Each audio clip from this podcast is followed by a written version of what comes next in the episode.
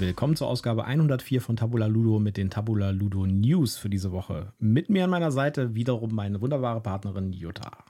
Ja, hallo, schön, dass ihr wieder mit dabei seid. Mir gegenüber der freundlich lächelnde Michael. Wir haben wieder eine vollgepackte Episode mit News, wobei man allerdings feststellen muss, dass die News im Moment so ein bisschen abnehmen. Wir befinden uns, glaube ich, so in dem Vorspieltal äh, der, der Ankündigungen sozusagen. Ja. Äh, aber wir haben trotzdem ein paar spannende Sachen zusammengetragen und auch ein paar spannende Sachen, die äh, keine Neuankündigungen sind, sondern andere Sachen. Ja, die Liste ist wieder ordentlich lang. Die Liste ist wieder ordentlich lang, genau. Wir steigen direkt ein mit einem Artikel, den wir gefunden haben. Amerikas beliebteste Brettspiele. Und ich sag euch, Kinder, schnallt euch an. Also ich bin enttäuscht von den Amerikanern. Also was da gemacht wurde, wir haben den Artikel natürlich verlinkt für euch, äh, was da gemacht wurde, war, und das kann man natürlich ein bisschen in Zweifel ziehen, ob das irgendwie äh, legitim ist, sie haben Google-Suchen genommen. Also äh, welche Google-Suchen äh, wurden denn gemacht im Zusammenhang mit Brettspielen und haben damit dann rausgefunden, welche Brettspiele werden dann am meisten gesucht.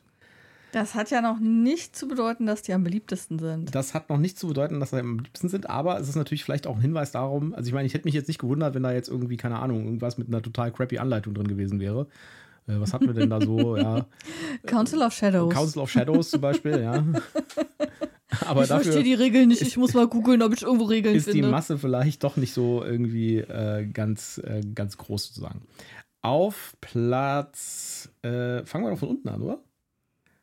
Ja, dann nehmen wir die fünf. Dann fangen wir mit der fünf an, genau.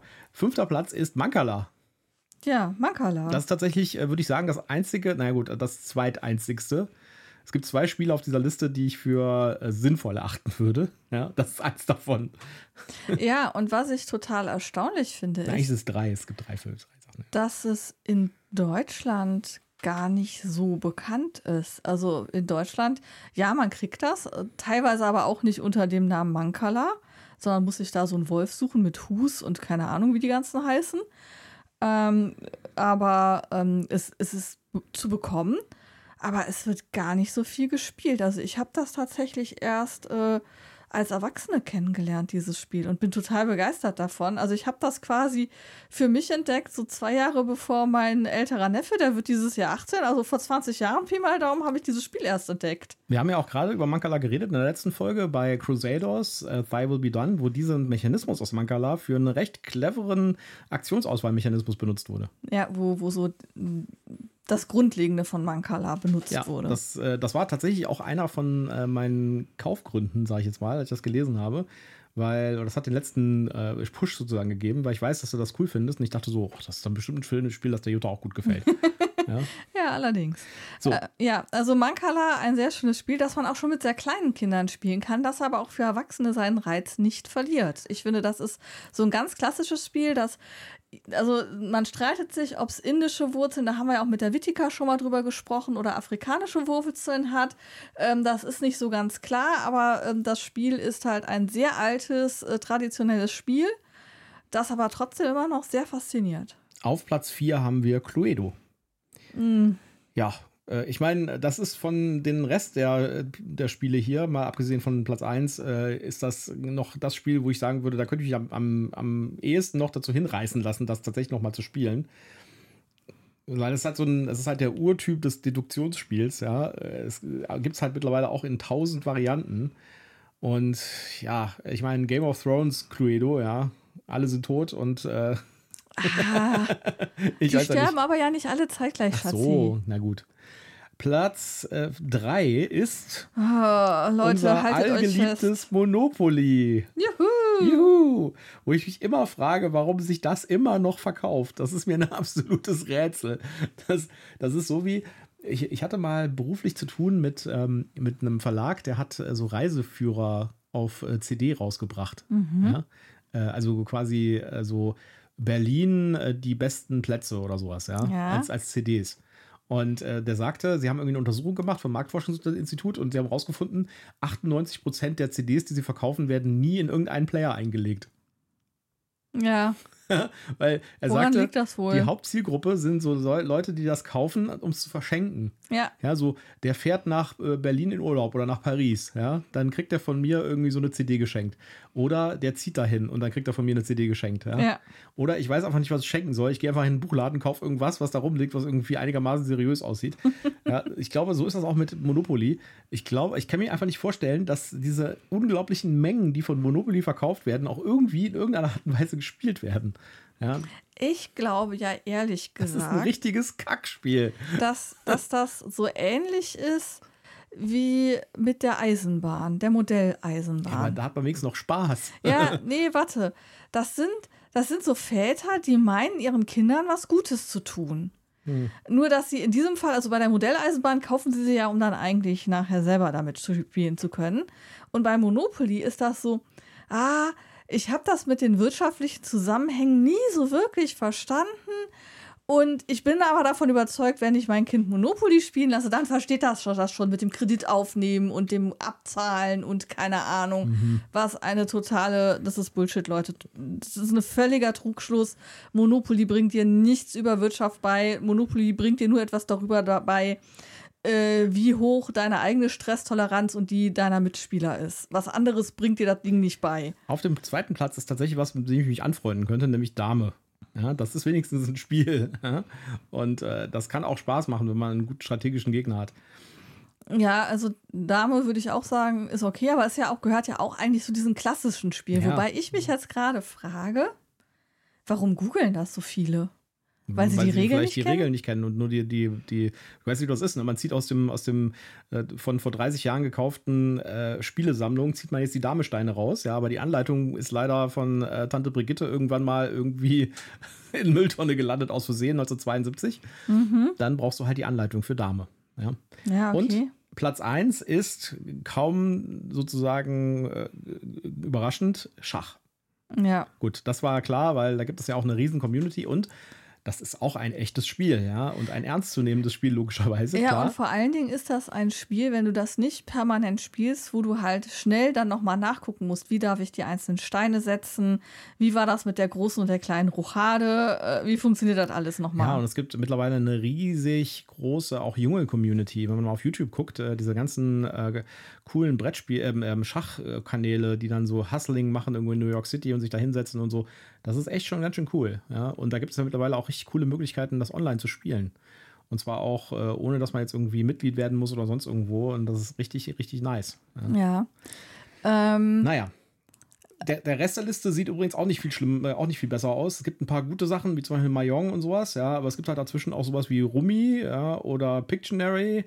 Äh, und tatsächlich das erste Spiel, wo wir sagen würden, das ist so ein, so ein Brettspielerspiel, das kommt, könnt ihr mal raten, welches das ist, ne? Katan. äh, hm, kommt auf Platz 10. hier gibt es auch noch Go Ja. und Also, was ich gerade ganz stark vermisse, wo ich gedacht hätte, dass das auch irgendwo auftaucht, wäre Backgammon. Ja, das, das spielen vielleicht nur noch äh, so Omis, wenn sie irgendwie sich ihren Gin reinschütten.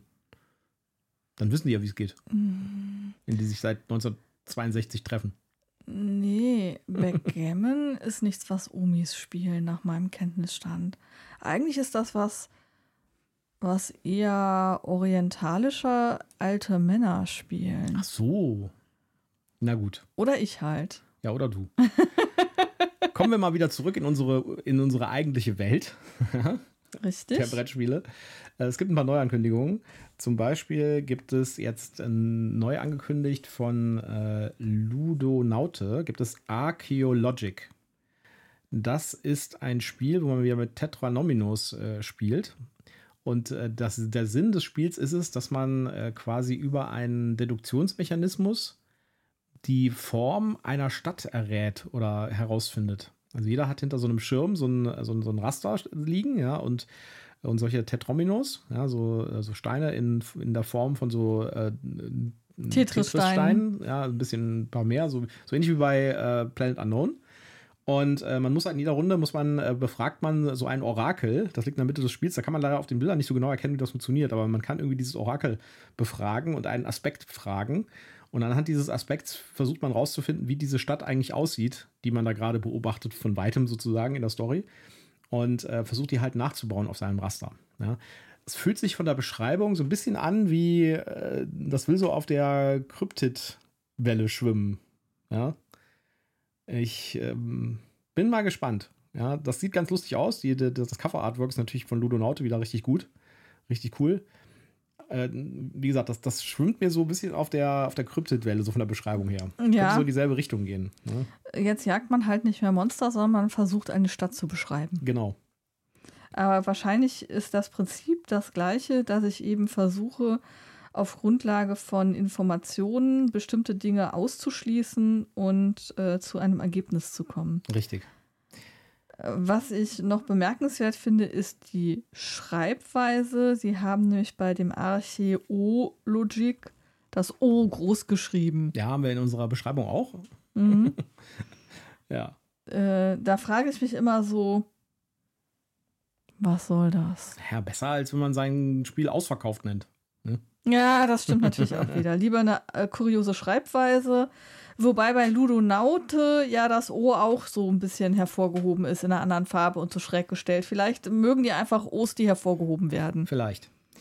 Ein anderer Verlag, der so ähnlich heißt wie Ludonaute, aber nicht genauso, nämlich Ludonova, bringt ein Spiel raus, das mir einfach vom Cover her aufgefallen ist, nämlich äh, Fictions Memor Memoirs of a Gangster. Kommt auch im Herbst zu Spiel. Und da geht es darum, man äh, spielt kooperativ, ja, und man ist quasi eine Mafia-Familie und äh, möchte gerne die Stadt übernehmen. Und äh, man muss in der letzten Runde des Spiels muss man es schaffen, zum Bürgermeister gewählt zu werden, dass der Don zum Bürgermeister gewählt wird. Kooperatives Spiel ist komplett in so einem 30er Jahre Comic-Look und es spielt halt auch in den 30er Jahren. Das heißt, es hat so ein bisschen so Pulp-Charakter. Finde ich sehr, sehr spannend von Artwork her. Das Spiel, äh, ich meine, das hat natürlich jetzt äh, zweifelhafte Moral, sage ich jetzt mal. Ja. Aber ich würde mir das auf jeden Fall mal anschauen. Das sieht auf jeden Fall cool aus. Äh, wieder mal so ein Spiel, wo es keine Informationen zu gibt, äh, außer den Ankündigungen, die man so äh, findet auf den Social Media Kanälen. Nicht mal auf der Webseite von denen steht dazu was. Ja, das finde ich irgendwie immer sehr, sehr seltsam. Ja, also wenn man auf die Ludonova-Seite geht, findet man dazu nichts, auch nicht bei den neuen Releases. Ja, aber wir haben euch die Boardgaming-Seite verlinkt und da gibt es auch schon Bilder davon und ein bisschen Beschreibung. Ja, also ich sehe hier auf jeden Fall ein sehr buntes Brett. Ich sehe kleine Täfelchen, mit denen man offensichtlich Votings abgibt, also Stimmen abgibt. Es gibt Würfel, customized Würfel, wo Schlösschen noch mit drauf sind neben den Zahlen. Und eine ganze Menge Handkarten, würde ich sagen, wo man seine Charaktere irgendwie mit ausspielen kann.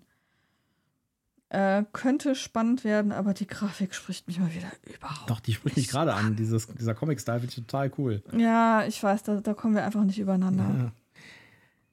Nicht keine neue Ankündigung, aber trotzdem gestartet ist der Hippo Dice 2024. Äh, kleiner Hinweis: Das ist ein Autorenwettbewerb. Das ist also kein Spielewettbewerb, sondern da kann man sich als Autor mit einem Prototypen bewerben. Und äh, dann bekommt man unter Umständen halt den Hippodice Award und dann ist man natürlich deutlich sichtbarer für Verlage. Es gibt da jetzt kein, keine direkte Dotierung, also man bekommt keinen Verlagsvertrag, wenn man da gewinnt, aber man kann dann zumindest sagen, ich habe den Hippodice Award gewonnen, ja? und, oder ich bin in den ersten dreien gelandet oder so. Mhm. Und es gibt ganz viele Spiele, die beim Hippodice gewonnen haben, die auch hinterher verlegt wurden. Alexander Pfister hat da zum Beispiel mal mitgemacht und äh, hat damit Mombasa bei Pegasus untergebracht. Okay. Ja. Und ja, also haben wir euch das verlinkt. Äh, wer irgendwie noch einen Prototypen in der, im Keller hat, sozusagen, der vielleicht mal eingereicht werden könnte, dann guckt euch doch mal an, der Hippo Dice 2024. Es gibt neue Details zum Sammelkartenraub auf der GenCon. Und zwar äh, sehr, sehr spannende Details. Also erstmal die, es kam raus, dass es tatsächlich Magic-Karten waren. Wir hatten da übrigens letzte Woche von berichtet. Ja, das letzten Samstag haben wir also. Nochmal zu recappen: Auf dem GenCon wurde eine ganze Palette mit Sammelkarten geklaut. Ja, so richtig schön rausgerollt und weg waren sie. Im Wert von ungefähr 250.000 US-Dollar. Jetzt kamen ein paar mehr Details raus. Also, erstmal, es war tatsächlich äh, Magic the Gathering-Karten. Ja, und sie wurden geklaut nicht von Wizards, sondern von einem Retailer, das heißt von einem, äh, von einem Versand, der Magic the Gathering Karten versendet und der halt auch einen Stand auf der Gen Con hatte. Ja. Und äh, das ist natürlich auch, äh, da gibt es ein Interview auf der Seite, die wir euch verlinkt haben von Bloomberg, äh, der, äh, der, einer der Mitarbeiter sagt, es ist uns natürlich sofort aufgefallen, weil das relevante Teile unseres, unserer Messeausstattung waren. Ne? Ja, ähm, und es wurde tatsächlich auch äh, ein, es wurden zwei Leute identifiziert, die das mutmaßlich gewesen sind von der Polizei dort. Und äh, diese beiden äh, sind, sagen wir mal, jetzt keine Unbekannten in der, also oder zumindest es war nicht ihr erster, ihre erster, erster Ritt auf den Gen, auf den GenCon, denn äh, die äh, haben mal einen Kickstarter gemacht und haben da ein Brettspiel rausgebracht. Ja, haben wir euch übrigens verlinkt. Wir haben keine Kosten Mühen gescheut und haben rausgefunden, welches Spiel das war. das hieß Castle Assault. Und sie haben das tatsächlich ausgeliefert. Also sie sind keiner von diesen Hit-and-Run-Kickstartern, die dann irgendwie mit dem Geld abgehauen sind. Die sind anscheinend erst später auf die schiefe Bahn geraten. ja, könnt ihr euch mal anschauen. Äh, das äh, Spiel sieht brutal hässlich aus, finde ich.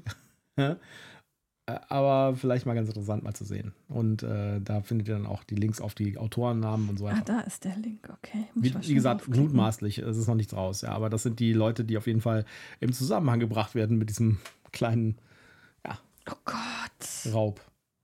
Ja, schick ist anders, okay. Ja. Neues gibt es auch von äh, äh, Richard Garfield, wo wir gerade bei Magic the Gathering sind, ja, dem Erfinder von Magic the Gathering der, äh, der hat mal ein Spiel gemacht vor langer, langer, langer, langer Zeit, äh, das hieß Spynet. Und äh, das lief damals, ist das quasi unter dem Radar geflogen und es hat niemanden so richtig interessiert. Ja. Vielleicht auch deswegen, und das sagt er auch selbst in, in dem Interview, das wir euch verlinkt haben, äh, weil das ein Zweispielerspiel war, wo dann noch ein Teammodus eingebaut wurde, wo man mit vier Leuten spielen konnte, wo dann jeweils mal zwei Leute ein Team gebildet haben. Und äh, der Verlag hat das wohl stark in den Vordergrund gestellt und hat gesagt, das ist ein Teamspiel, zwei gegen zwei. Und das kam wohl nicht so gut an. Obwohl Richard Garfield sagt, es ist eigentlich ein Zweispielerspiel, so haben wir es auch designt und so haben wir es auch Test gespielt. Und äh, das Vierspieler-Ding wurde eigentlich nur hinterher noch dran gebaut. Naja, auf jeden Fall, Spynet wird jetzt als Shadowblades neu aufgelegt. Und zwar von äh, einem koreanischen Brettspielverlag. Da werden wir das wahrscheinlich an das Spiel auf dem Kore Korean Boardgame Pavillon sehen. Okay. Bei dem du ja das letzte Mal äh, diesem, äh, diesem Cookies Kingdom da komplett verfallen bist.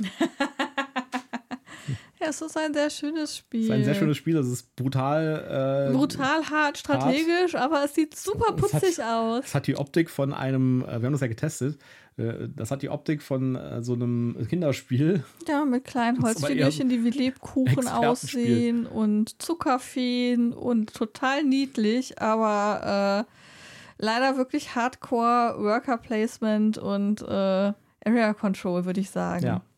Ja, also auf jeden Fall, äh, Spynet wird als Shadowblades neu aufgelegt. Wenn euch das interessiert und ihr vielleicht auch mal Interesse habt an so einem Teamspiel, dann könnt ihr euch das mal angucken und das wird auch auf der Spiel zumindest zu sehen sein.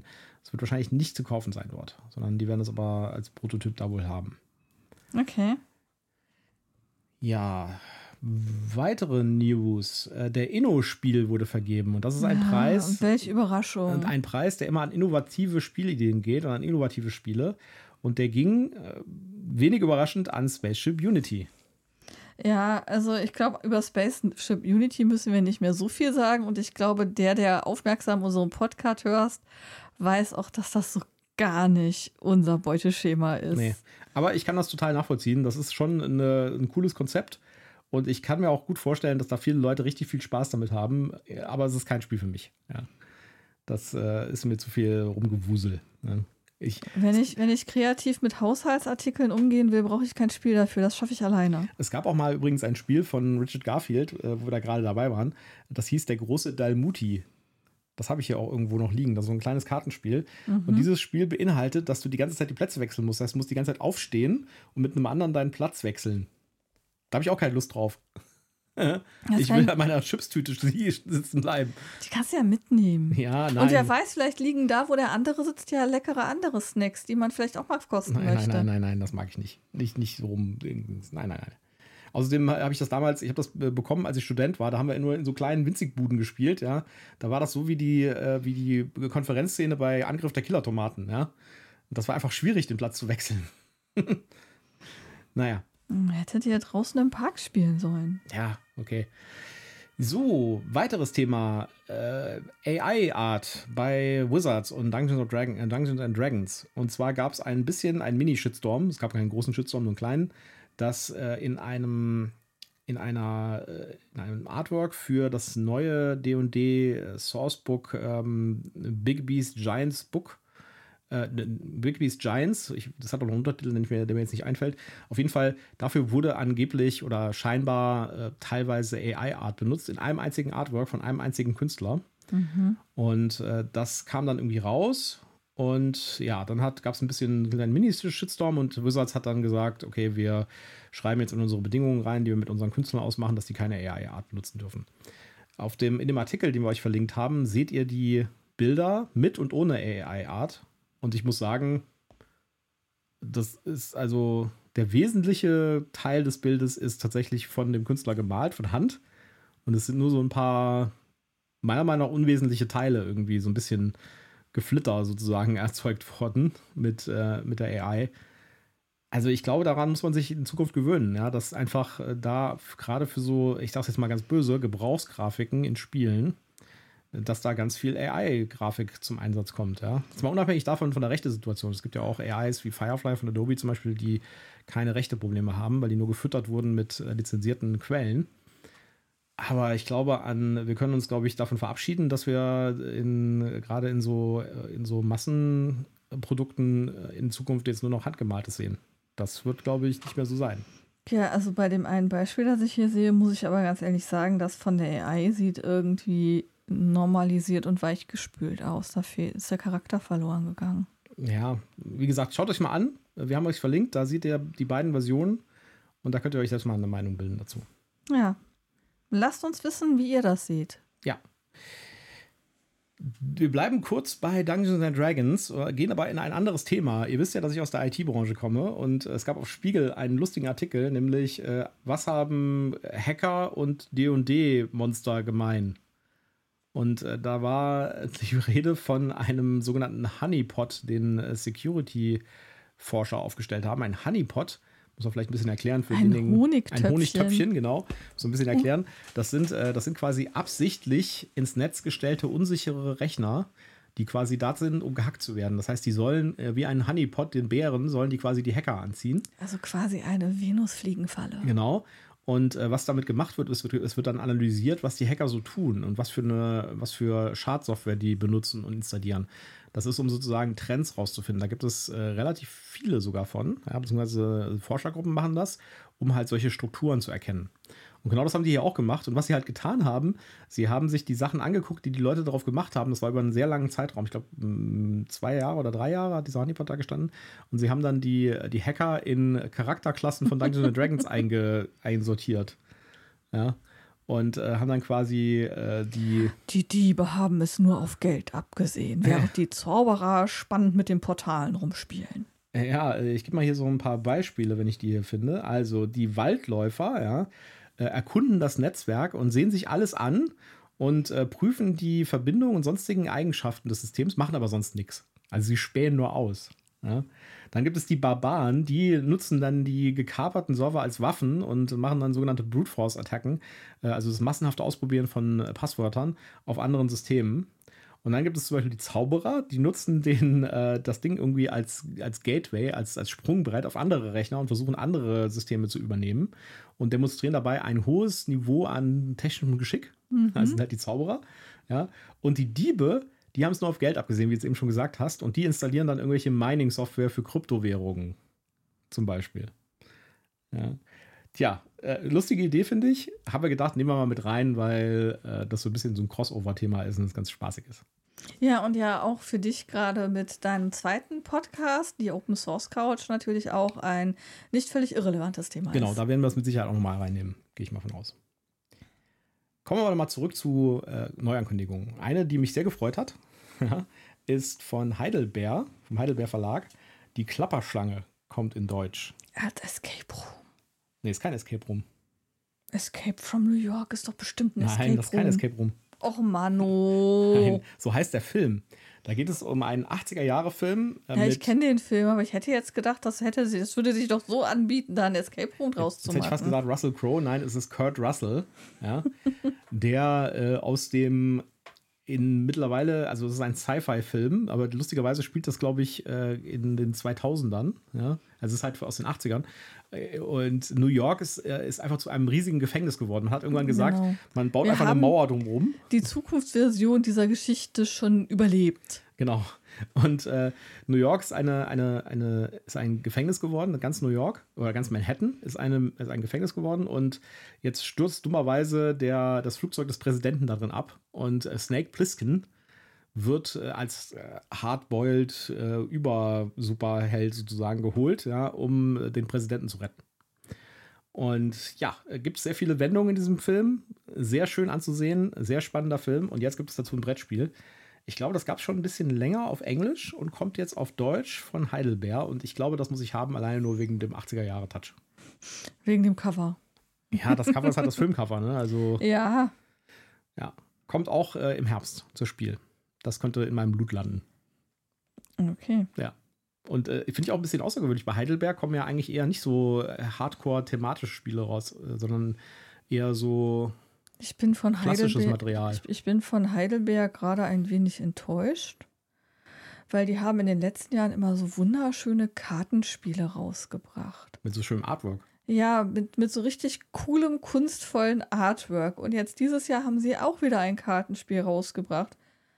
Mit dummen Comic-Haustieren, so Pets, so, so, so Hunden und Muss ich mir mal Kätzchen. angucken. Es sieht hässlich Cats, es aus. sind Katzen drauf, muss ich mir angucken. Wie Ja, ich glaube, ich glaub, es sind vorwiegend äh, Hunde, aber ähm, Wie heißt es denn? ja, jetzt hast du mich auf dem falschen Fuß erwischt. Warte, ich sag's dir gleich. Eben habe ich es noch gesehen, aber ich habe es nicht abgespeichert, weil ich so enttäuscht von dem, von dem Spiel, von der Optik bin. Ähm, Pets, mache die Tiere glücklich. Oh. Das ist aber schön. Mach traurige Tiere glücklich, indem du sie pflegst, fütterst und lieb hast. Gibt es das auch in der Katzenedition, nur mit Katzen? Nee, das gibt's nur mit, äh, mit Katzen und Hunden. Hm, Und schade. Häschen. sch- ne, schade. Und ich finde, ich find, es sieht nicht schön aus. Gut, aber umso besser sieht die Klapperschlange aus, um wieder zum Thema zurückzukommen. Gut. Weitere neue Ankündigung ist äh, ein weiterer Teil in der Horrified-Serie. Die, weil meiner Meinung nach äh, noch nie in Deutsch erschienen ist. Kann das sein? Greek Monster. Ja. Äh, Horrified ist vom Ravensburger Verlag. Ich muss mal kurz nachgucken. Äh, Horrified. Äh, da guckst du nochmal nach. Ich glaube, das ist aber nie in Deutsch erschienen. Da gibt es, da gab es das ursprüngliche Horrified. Da waren ähm, äh, amerikanische, nee, Quatsch, da waren äh, so klassische Monster drin, Dracula und sowas. Mhm. Äh, dann gab es die American Monster. Da waren halt sowas drin wie äh, das, das, das Ding aus dem Sumpf und sowas.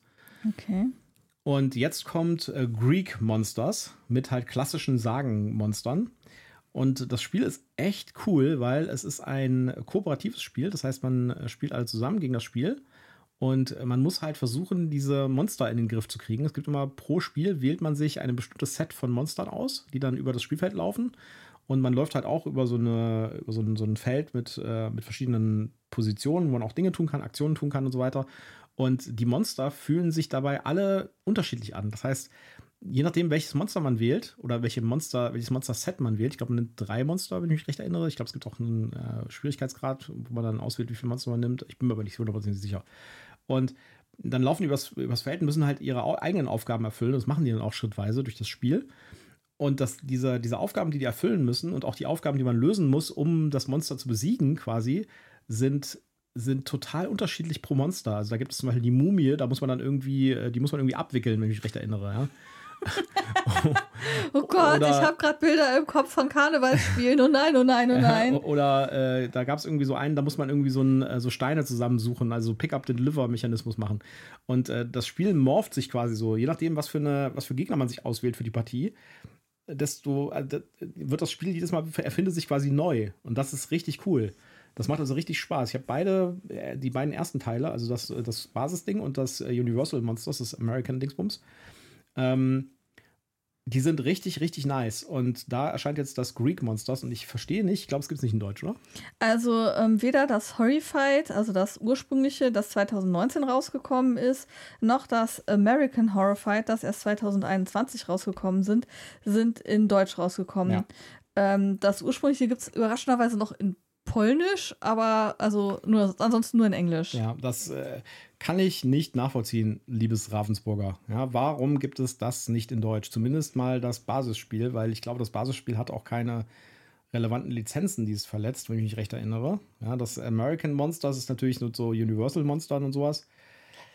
Also, das ist so ein tolles Spiel und das wäre so ein tolles äh, äh, Familienspiel zu Halloween zum Beispiel. Der neue Teil kommt jetzt übrigens auch zum Oktober raus. Halloween. Ich kann es dir sagen, weil das Classic Movie Monsters sind. Und Ah, damit okay. hast du schon wieder Lizenzen. Lizenzprobleme. Ja. Also, auf jeden Fall, äh, das ist traurig, dass es das nicht in Deutsch gibt. Kann man aber auch problemlos hier bekommen mittlerweile. Prosperous Hall. Ich habe genau, ich habe damals von Prospero, äh, genau, von äh, einem meiner Lieblingsdesignergruppen. Also ich habe es damals in den USA bestellt. Ist nicht so super teuer, kostet irgendwie so um die 30 Euro und macht echt Spaß. Wirklich cooles, kooperatives Spiel, locker, flockig, einfache Regeln und trotzdem hat man super, super viel Spaß damit. Haben wir noch nicht gespielt. Haben wir, glaube ich, auch noch nicht gespielt, genau. Aber sollten wir machen. Ist ein schönes Spiel zu Halloween. So, was haben wir denn noch so? Jetzt muss ich mal kurz auf meinen, äh, Kickstarter. meinen Dings hier wechseln. Joyride Survival of the Fastest. Genau, ein neuer Kickstarter, der mich auch mit dem Artwork ein bisschen angesprochen hat, kommt demnächst von Rebellion, die eigentlich ja Computerspiele machen. Und äh, die machen ein Brettspiel, das so ein bisschen aussieht nach so Wasteland, also hier postapokalyptische Autorennen, so ein bisschen Mad Max-mäßig. Hat lustige Holzautos mit drin, die irgendwie auf so Hexfeldern rumdüsen. Ja, also das Spielfeld ist irgendwie so mit Hexfeldern. Sieht ja, auf jeden die Fall cool Autos aus. nehmen immer zwei Hexfelder, glaube ich, in Anspruch. Ja, äh, sieht auf jeden Fall cool aus. Könnte vielleicht auch so ein bisschen was von so äh, einem Skirmish-Spiel haben oder so. Weil es wird mit Sicherheit auch geschossen, Crash, blast and race your way to victory around customizable tracks in the adrenal-fueled frenzy of Joyride. Genau. Ja, auf jeden Fall ein, ein Blick wert. Äh, Kickstarter ist noch nicht gestartet, aber man kann sich schon auf der Kickstarter-Seite vorregistrieren, damit man benachrichtigt, wenn das Ding startet. So wie das aussieht, kauft Schatzi das sowieso, da muss ich mich gar nicht drum kümmern. Ja, ich gucke mir das erstmal an. Die Zeiten, wo ich alles irgendwie blind einfach äh, gekauft habe, sind vorbei. Ja. Und unsere letzte News ist noch die Ankündigung, dass Metalla jetzt auf Kickstarter gestartet ist. Da hatten wir ja bei unserer BerlinCon-Folge ein kleines Mini-Interview mit äh, Dem Eike. mit dem Eike, der das designt hat und der das da auf der BerlinCon auch vorgestellt hat. Das ist ein Kampagnenspiel in der nordischen äh, Mythologiewelt. Ja, hat irgendwie eine Story, man kann die Story irgendwie durchspielen, das ist ein Dungeon Crawler, sieht super aus und ist auch gar nicht so teuer, sage ich jetzt mal, für so einen Dungeon Crawler. Die sind ja normalerweise mal so brutalst teuer. Ja, weil Ja, das sieht hier ganz äh, zivil aus. ja, ist halt ein Kampagnenspiel, das ist jetzt halt nicht so super meins, sag ich jetzt mal. Ja. Aber wir wollten es euch auf jeden Fall erzählen, dass das jetzt gestartet ist und wir haben euch den Link auch in die, in die Shownotes getan. Könnt ihr euch mal anschauen. Und das läuft jetzt, glaube ich, sogar noch ähm, mehr als 25 Tage. Wenn ihr das am Samstag hört jetzt, ja. Ja, Und 25 Tage. ist schon gefundet, war in der ersten Stunde schon durch. Also in der ersten Ja. Stunde hat das schon geschafft gehabt. Es hat aber auch wirklich ein super Design und äh, ein paar schöne. Ja, und der, der, der. Eike ist natürlich auch super aktiv in den ganzen sozialen Ja, Netzwerken. Der ich meine, ja der hat sich ja agil. auch richtig in Montur geworfen und ist da so äh, im richtigen Style auf der Messe, also auf der BerlinCon rumgelaufen. Genau. Und äh, der wusste schon, was er uns erzählen muss, um es heiß auf das Spiel zu machen. Ja. Wenn ihr auf der Spiel im Oktober irgendeinen rumlaufen seht, der aussieht wie so ein Wikinger, das könnte der Eike sein. Genau. Ja, ich glaube, wir haben es für heute. Das waren unsere News für diese Woche.